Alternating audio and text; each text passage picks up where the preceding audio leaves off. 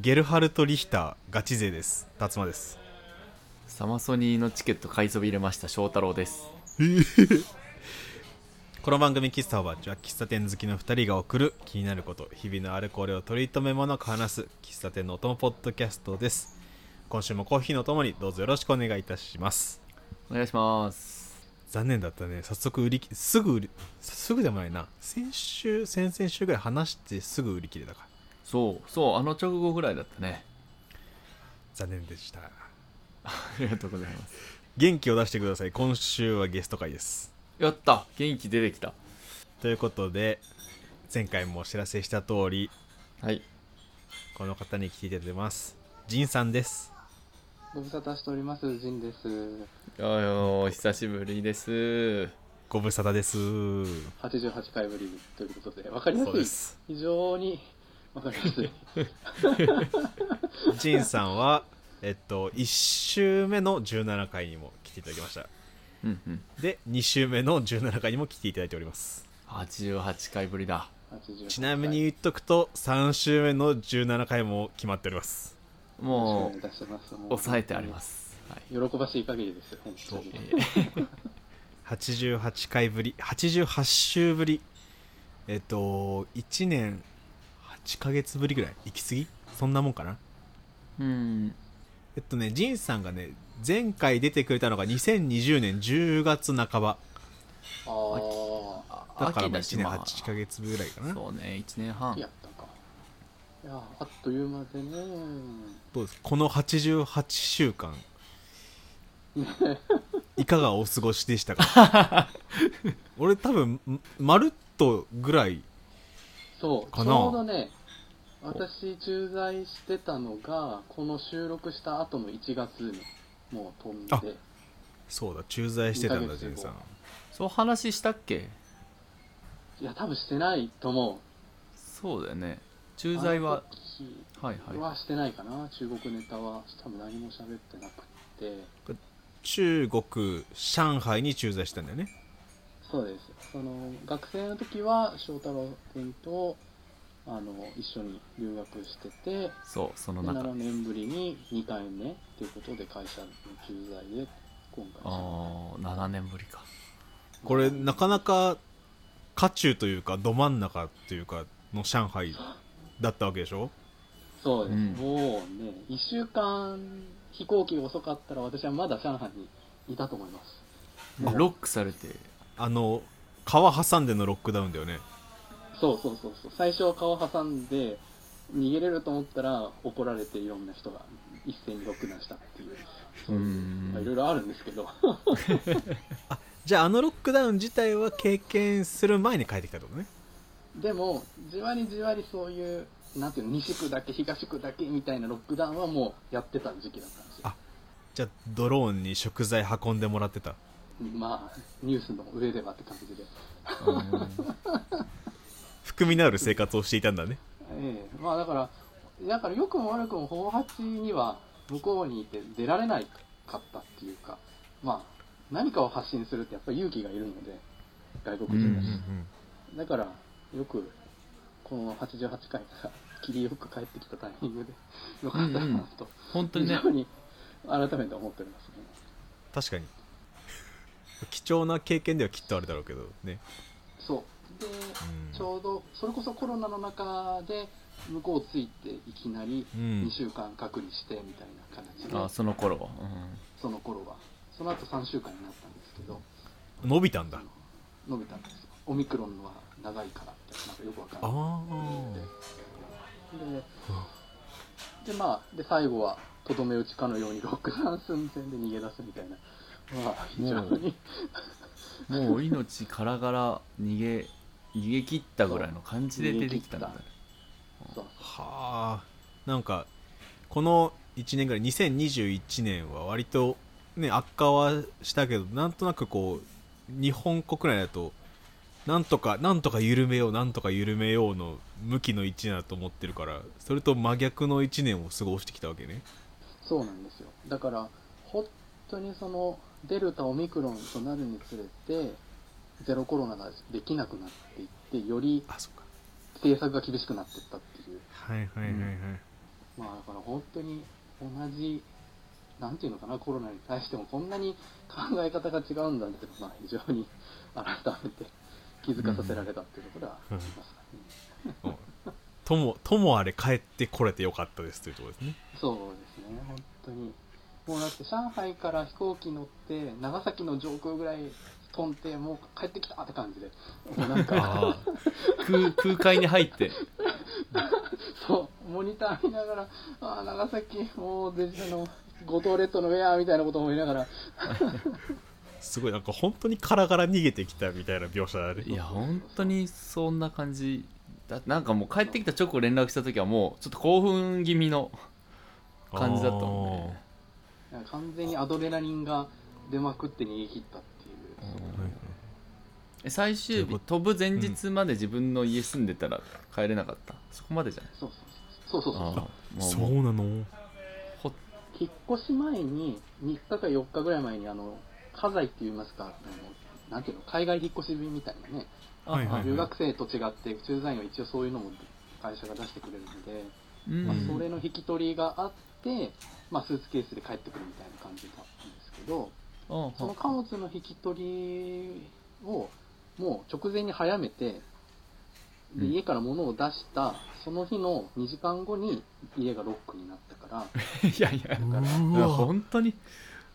だから、もしそこで、私はもうやばいなと思って直感で引っ越し屋に電話したのも、できるだけ早く来れる日に来てくださいって。用意したねうんすでげえそしたら引っ越なし屋も今日の1時なら行けます昼の1時なら行けます言ってくれて、いやもうお願いしますって言ってでもその段階ではいつでいられんくなるかなんて分からんかったよねうんうんで、まあ、とりあえず1時やってであおようやく終わったって1時間ぐらい片付け終わって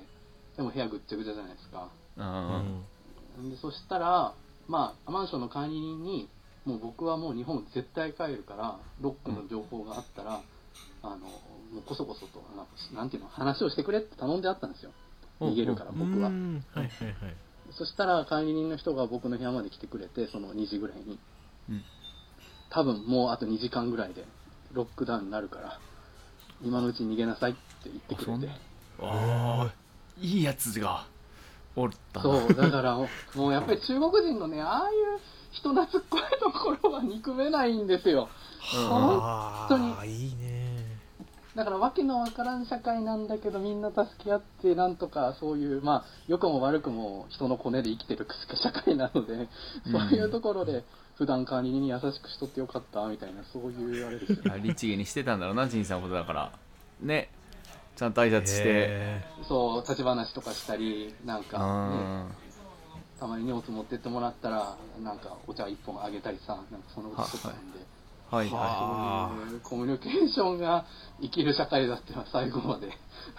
あそうでホテルに逃げたんですよーはいーはいははいは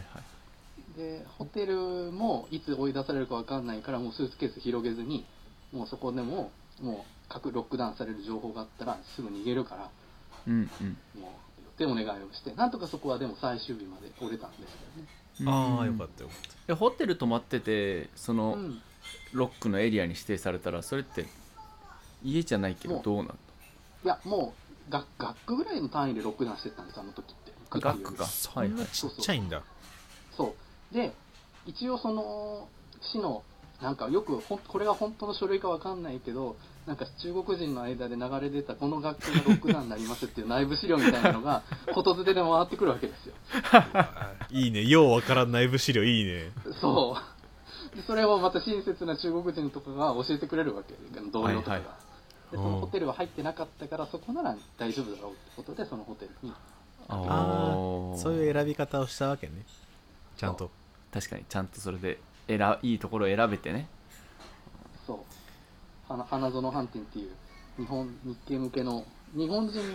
のホテルが空いてたんではいはいすごいすごい偏見だけどあの花園飯店っていう名前だけ聞くとだいぶいかがわしくていいね花園ね一応あー英語にするとガーデンホテル上海やからまあそれらああそうかそうそうかそうなるとそうだな中国漢字的には別にそんな意味もガなーいそういデンうこイコとねール花園やからうんあなるほどねガーデンは花園なのかそうだそうなるんだねいやまあじゃあ仁さんの処世術中国社会に対する処世術がもうぶ最後こ実をう結んで実を結んでいやーすすげえ話だなえー本当でもその最後飛行機一緒になった同じように逃げてきた日本人だらけだったんですよねうんう3月んの帰国便だったんで、おい、うん、なので結構成田の PCR 検査とか34時間かかるんで結構暇なんですよあ待っあてやるっ間ぱとか待つんだうんそうそうそうそうでそれでいろいろ喋っとるとみんなもうアパートから逃げて2泊あの空港で過ごしたとか私はホテルに逃げたけどあ2泊の人はもう空港しか安全なところはないと判断して空港ねはいはい空港でいた人もそこそこいたっていう話は聞いてやっぱり中国に長いこといる日本人はみんななんとなくサバイブをしてしまう私なんとなくみんなおしゃべりだからなんか成田で盛り上がってそうだね そうそう、成田でみんなでもう、大盛り上がり。武勇伝はそれぞ れの、どう逃げきたか。楽しい楽しい検査待ちの時間でそうそうそうそうそう。で、バイバイって言っても二度と会うことはないんだろうけど、そううないけどんかね隣人の仲良き隣人そうそう、のよう隣に人の仲良しはもうこれも、ね、中国にいたからなのか、駐在っていう狭い世界にいたからなのか、まあ、そういう、共有できちゃうまあ原始的な人間関係ではありましたね。うんいいなんかいいいいねなんか環境自体はあれだったけどそういうのが垣間見えてすごいあったかくていいねまあね、まあでも、 やっぱり、やっぱり日本はいいなっていう、そこに結局簡単な言葉になってしまうところで、ま あ海外行って帰ってくるとね2ヶ月間、ね、2ヶ月ぐらい経つんですが、まだ訪訪日旅行客の気分で。まだまだ楽しめてるあーいいいいまあないいよね楽しんでる旅行で来る日本ほど楽しいもんないからないよないねね。あもう8爆年買いドラッグストアじゃないけど、ああ、こんなに種類があるみたいな。 じゃあ今回は訪日旅行中のジンさんと送るということ で今週もコーヒー一杯ほどお付き合いくださいたっぷりって言ったら米だとそう。クリームソーダまだ言ってるのそれ生クリーム別で食べとるなんかこ名古屋弁で喋っとるらしいうキンとキン脳がバグっちゃう喫茶ほぼ8。この間は長崎、ちょっと旅行行って、帰国して初めての遠出みたいな感じで。あちゃんと訪日旅行の話だそうそう。ー確かに旅行客はいまあは長崎は、まあ、出島があったり、すごく国際都市だったっていうところで、個人的には日本の中でも結構好きなところではあるかなというところで、でまあ、ちょっと今回、長崎で一番良かったなところが、正福寺っていうお寺がありまして、ほうほうごめん、宗福宗福寺だ、ごめんなさい、宗福寺、宗福寺です。総福寺宗宗福寺っていうお寺があって、うんで私中国行ってた時も、まあ、お寺とか、そういう、まあ、歴史的なものい見に行ったりしたんですが、まあうん中国って結構戦争が長かったこともあって、まあ、古いものがそう大して残ってないっていうそうあいうーねえまあその兵馬俑とかそういうものは残っとるけどその町にあるお寺とかそういうものはね残ってないんですよ日本で見かけるような神社寺みたいなはあんまりないんだ神社はあるんだけどそうそうみんなもうコンクリートで作ってるやつみたいな感じでコンクリートそおうそう金金ピカのなんかそういう、はいまあ急にぽくなったそうそう80年代90年代以降に建て直されてるようなはいはいそういうものが非常に多いんですやっぱり貧しい国なんで、まあ、戦争も多かったしっていうのもあって、うんうんで、まあ、歴史が私も好きなのでで長崎に逆に中国のお寺が残ってるんですね、い、うん中国のお寺うんそうでというのは長崎は、まあ、出島はオランダ人がいたんですがううんん長崎は民、まあ、当時は民進ですけど中国のそういうなんてい明うの朝かな新朝うんそう清朝明朝の人たちのそういうエリアがあったんですよへえだからか鎖国って言ったって長崎とだけ貿易しとったんじゃなくって中国とは長崎がやってとったしうん朝鮮とは対馬藩がやってたっていうだからええ鎖国って言ってもいやなんだかんだやってますってのがまあ日本史のそういうところなんでそうなんだねそうでまあ中国の窓口は長崎ってことで、でうん出島とは中国別ってことの出島とは別のエリアに中国柵を囲われた中国人の居住スペースがあったええというとこでなえのえで、えやっぱり中国人そこにいるのでその人たちが自分たちで作ったお寺っていうのがいまだに残ってるんですねえうーんあだからその中国人地区っていうかチャイナタウンみたいなことだよねきっとその中に自分らで作ったのがあったんだそうそうそうそうそうまあチャイナタウンは今あのちゃんぽんストリートとしてあのななんていうのかそっなかそっかそっかそうだねあるもんね長崎にもねそうそう中そ華う街まがあたねだあれは近代的な中華街なので、まあ、ちょっとまた別ではあるんですが、まあ、そうだねの記憶そうだはねグルメストリートあるんですよね、うんでそのお寺が1600年代もう徳川幕府が始まった頃ですよねもうそこから始まってますんでうんででそこのお寺はやっぱりお寺の作り方って日本と中国で全然違うわけです、うんうんあのうんまあ似てるけどうん細かいところが違う、で中国の大工さんしか作れないわけじゃないですかもちろん、はいはいああそうだねまあ日本の宮大工は日本の作り方だもんねそうそうそうそうそうだね日本の作り方になってしまうからうんその当時、まあ、中国人を連れてくるかうん長崎に、まあ、中国で作って持ってくるかのどっちかになるわけで、うん中国のお寺を無理やり長崎に作ろうと思ったらうんまあそうねそうねそしてその時は、まあ、中国で作った方を選んだんですね中国で作って木材をばらしたのかわかんないですけど全部船で運んでわざわざ長崎で組み立てたわけですよへえすごい大変そうな方を選ぶんだねそうおわ面白いよねなんか職人さん連れてくる方がよっぽど早いそう早いっていうか、まあ、輸送のあれはかさまないと思うけどやっぱりでもやっぱぶぶぶぶ部材というか屋根の大工さんうん梁の大工さあそうんか土台の大工さん確かにあのあのかもしれないですね全部合わせればバカにならんのかそうだなそうおそらく大工の人数がへえ完全に中国で作ったのを移築したみたいなのがあるんだそうそうそうそうそう元々でそれがまだ残ってんのそうね残ってるんですよこれが長崎にちゃんとへえだからおー原爆にもやられずですよ山の方にあったんで本当確かにそうだねそれが長崎の宗福寺ってとこなるほどはいはいそれさろでえっとお寺かお寺お神寺社あお寺だよね宗福寺だもうんね、んまあ日本もお寺は別にあれかお賽銭入れてお参りするだけかあれだよね二礼二泊一礼は神社のお作法だもんねうんなんかそんな感じのお作法は中国のお寺にもあるそこは別に特になしあのね意外かもしれないですけど禅宗って中国から来てる、まあ、禅宗なんていうのかな仏教ってインド発じゃないですかインド発中国経由日本だから、うんうん中国当時のはい禅宗の英英才とかはみんな中国に当時そうですけど修行に行くわけですねうんうんうんはいはいはいだからよっぽど源流というかああ多分もも木魚で念仏系だと思いますちょっとそこでは見てないんですけどうんうんはいはいはいはいやってることは基本一緒、はいはいはいはいはいだから、まあ、宗教もですね、まあ、中国っていろいろあって、結構途絶えてはい、まあない、途絶えてないとは言い切らないんだけど、まあ、日本ほど何かしら続いてるってことはないので、はあだから、よっぽど、日本の禅宗の方が続いちゃってる感があるんですよね、中国と比べると。はいはいはい現代へ中国と比べるえと。えそんな途絶えてるか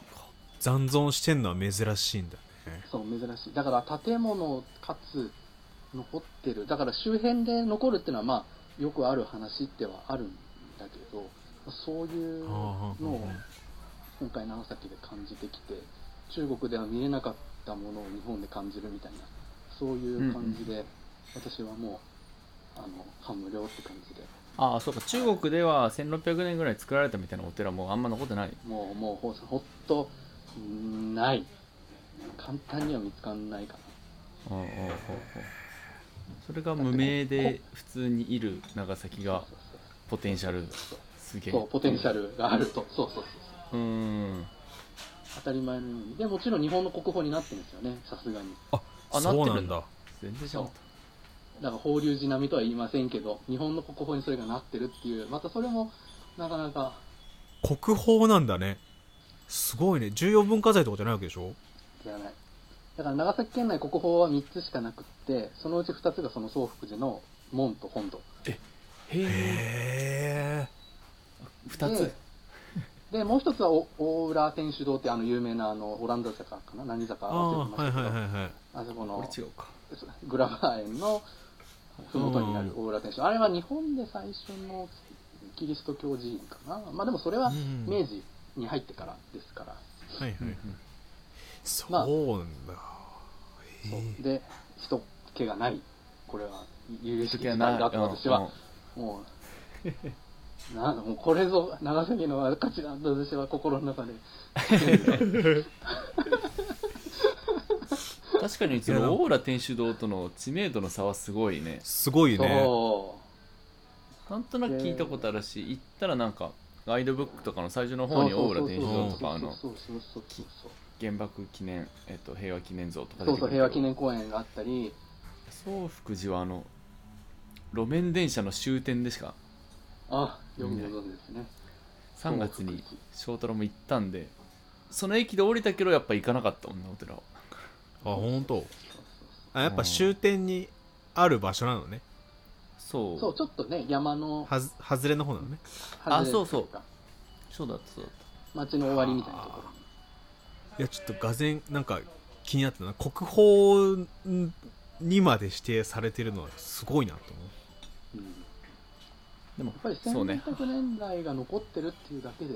なるイメージではありまねそのここって言われるだけよりも理由が分かりや、うん分かって今なお見に行きたい、うんすうがん、そうねしかもそのに日本元来というか日本の昔ながらっていうよりはってことだもんね海外そうとそうのそうそうそうそう交流そうがそのまま残ってるわけですは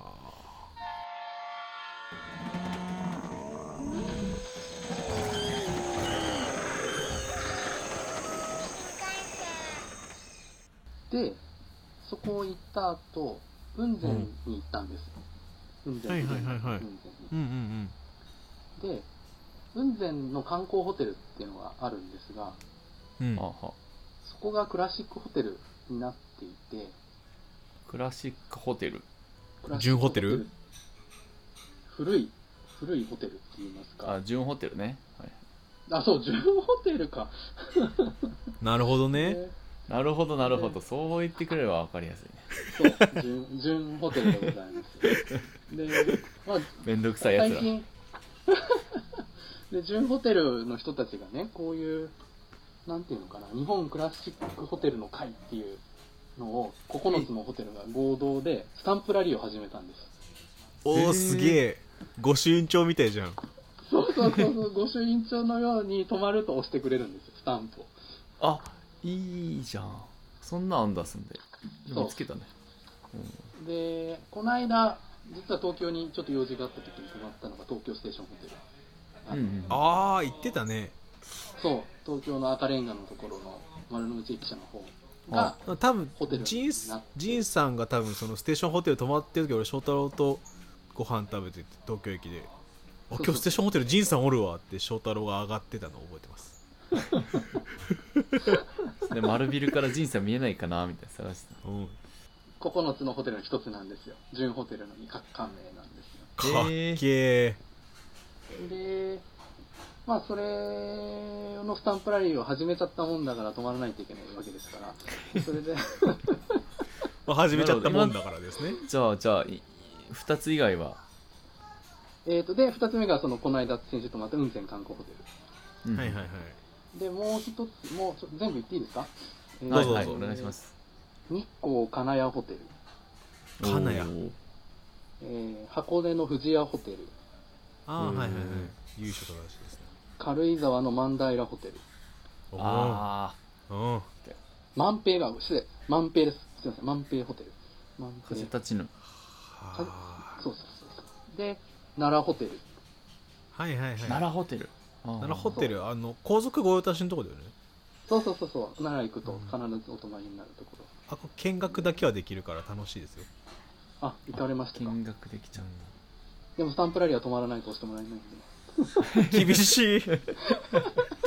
そりゃそうだよねそりゃそううだよそうだわなそうだわなチェックインの時に渡してチェックアウトの時にもらえます。流れとしては。 デポジットみたいなことそれは本日なのかなちょっとちゃんと代金払うまで返しませんよみたいな。かもしれません。他は他はそう印刷してくださいで、横浜のあのホテルニューグランド、あの有名なとこですね。大桟橋のところにある。ああはいはいはいニューグランドうんうん。で、意外な意外、愛知県、我が愛知県でございます。犬山観光ホテルごり蒲郡が正解でございます。あやったー犬山観光ホテルじゃないんだ違う犬山観光ホテルってもうなくなったんだっけ変わったよねリなニューアルしたんだっなくなくなった建て替えしましたで名鉄がねやっとってねけ蒲郡はどどこ蒲郡はね昔はねプリンスホテルだったんですが、今は普通の蒲郡クラシックホテルっていう名前に単独で営業されてますへえまへあ昔まあ昔はあの三河湾っていうのは風光明媚なところとされてたわけで すよえへえ今も分かりません けど今もまあ一応その名残はあるとは思ってはいますが一応まあ当時まあ日本きっての海岸だというので、そまうあなんだこういうホテルが山越えにできてたのでねえねえねえワンは変わってないから別に魅力は変わってないんだろうけど変わってないはずなのに不思議な JR の昔の前それこそ推しさんが言ってた切符検索したら三河湾あフリー切符みたいなのあってやっぱ目的地になり得たとこなんだそうそうそうやっぱ三河湾っていうのはそれだけ魅力があったらしいいやー分からんなまあ、そうね我々実感してないいからやっぱらしいだけだねそうでまあそこにクラシックホテルは当時あったというあーこれさ俺今日あのジンさんのゲスト会撮るってことで、あのええ前に1週目の時のジンさんが来てくれた時の回をね久しぶりに聞き直したのよはいはいはいはいしたらねその時もねジンさんあのホテル巡りしててねその時は大倉蘭って言ってたあホテル大倉を巡る大倉蘭って言ってた変わってませんねあ恥ずかしいね本当にもうちなみに上海の花園飯店は大倉でございます大倉あそううなんだはい大倉まあ日系唯一上海唯一の日系ホテルってことであ大倉へがえ資本で入ってるのかな中国じゃあ大倉蘭も引き続きやってらっしゃるとそうそうそうそう大倉はもう金塊さえあれば攻めておりま すがもう日常そこに新たににクラシックホテルスタンプラリーが追加されそうそうそうそうそうそうそうそう大忙しだ まあそうですね、大忙しで。で、最後は、あの、伊東、伊豆の伊東の川名ホテルっていうところですね。うーんで、私、この間、雲仙に行って、で、なんで、さっきの三河湾の話じゃないんですけど、なんで雲仙にあるんだってとこだと思うんで確すかに確かにだそれはそうだねなぜかっていう種明かしは、私の上海と関係があるんです。 えすごいです世界不思議発見のクイズみたいな引きじ ゃない上手だねありがとうございますミステリーハンターになって。回収するねで、これができたのが1935年なんですよ。うん当時まだ民間機は飛行機で飛んでない時代へえでこういうホテルに来るのは外国人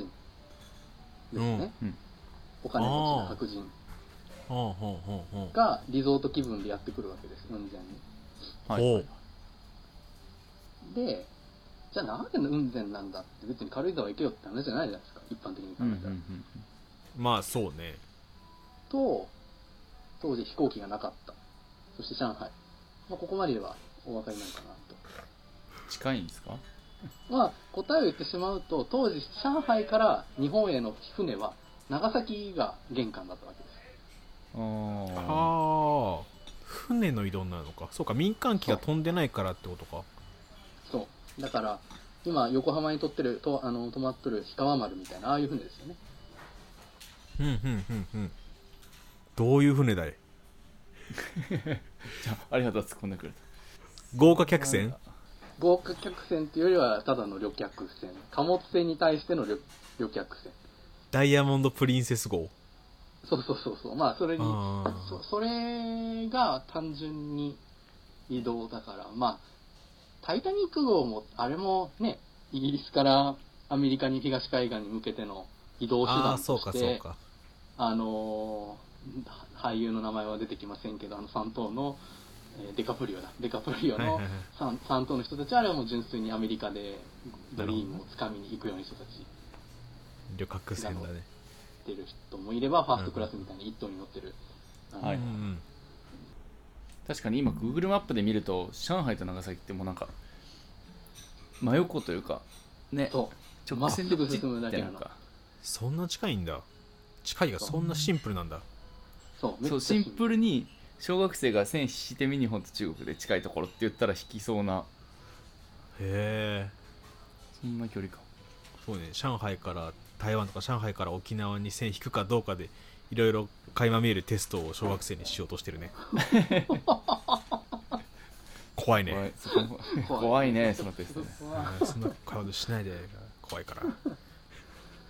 それでね、1900年代の上海っていうのは東京よりも街だったんですよ。うーんへえ東東洋で一番の街は上海だった。そうなんだその、やっぱり、なんていうのかな、やっぱり中国大陸っていう富を求めて白人の商社マンたちが集まってきてたわけですよね。うんうんうん貿易人間たちが。うんうんドリームがあったんだねそう、ドリームがあった。で、で、上海の今の、あの、洋館がザーッと並んでるところがあるんですけど、圧巻ですけども、あうんうんのうんあそこもそのその1900年代に作られたのね。あのフランス疎開って呼ばれてるとこではなくてえっとですね、フランスもイギリスも疎開を日本もアメリカもそれぞれ持ってたので、まあ、そうなんだそれの一角ってことだね一角にフランス疎開っていうのが上海にあって、そこが比較的当時の雰囲気が色濃く残ってるっていう感じですかね、はいは上海の中でもね。へえ明治村みたいなああ明治が色濃く残ってるもんなあそこたまたまそうそうそそううそうそう明治村も あれは高度経済成長で日本から消えるものが寄せ集められたっていうそういういや本当によくあそこにね集めてた帝ね国ホテルのエントランスあるのはマジですごいと思う大正解いやーす本当にすごいよね本当になんうだろうんああででもねよよく持ってきたなっていういや素晴ら本しい当に本当にありがとう名鉄そうやねなんだっけ 違う長崎えっとあ雲仙雲仙の話そう雲仙の話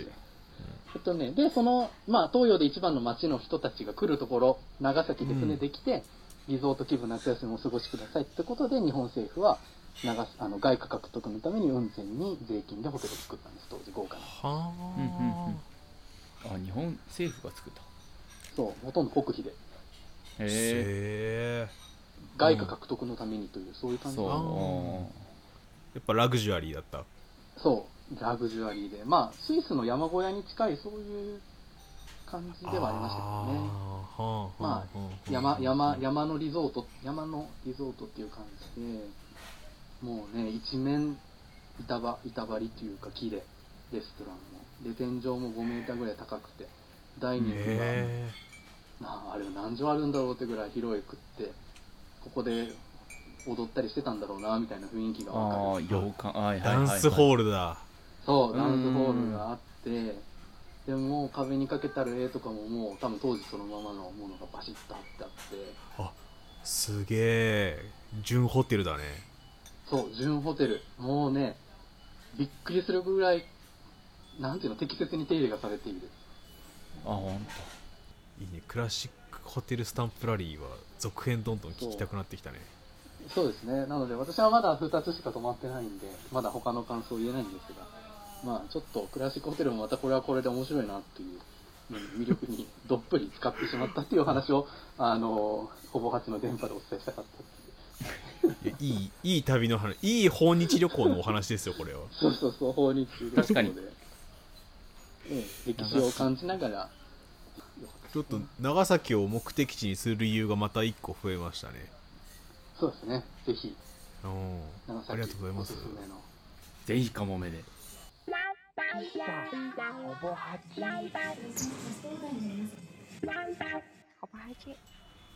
エンディングですうい中国の話からその後の国内旅行の話まで一気通貫で聞かさせていただきましてよっぽど私が88種で喋りたいことがたくさんあったっていえうそうだよねたまるよ88ってなったらいや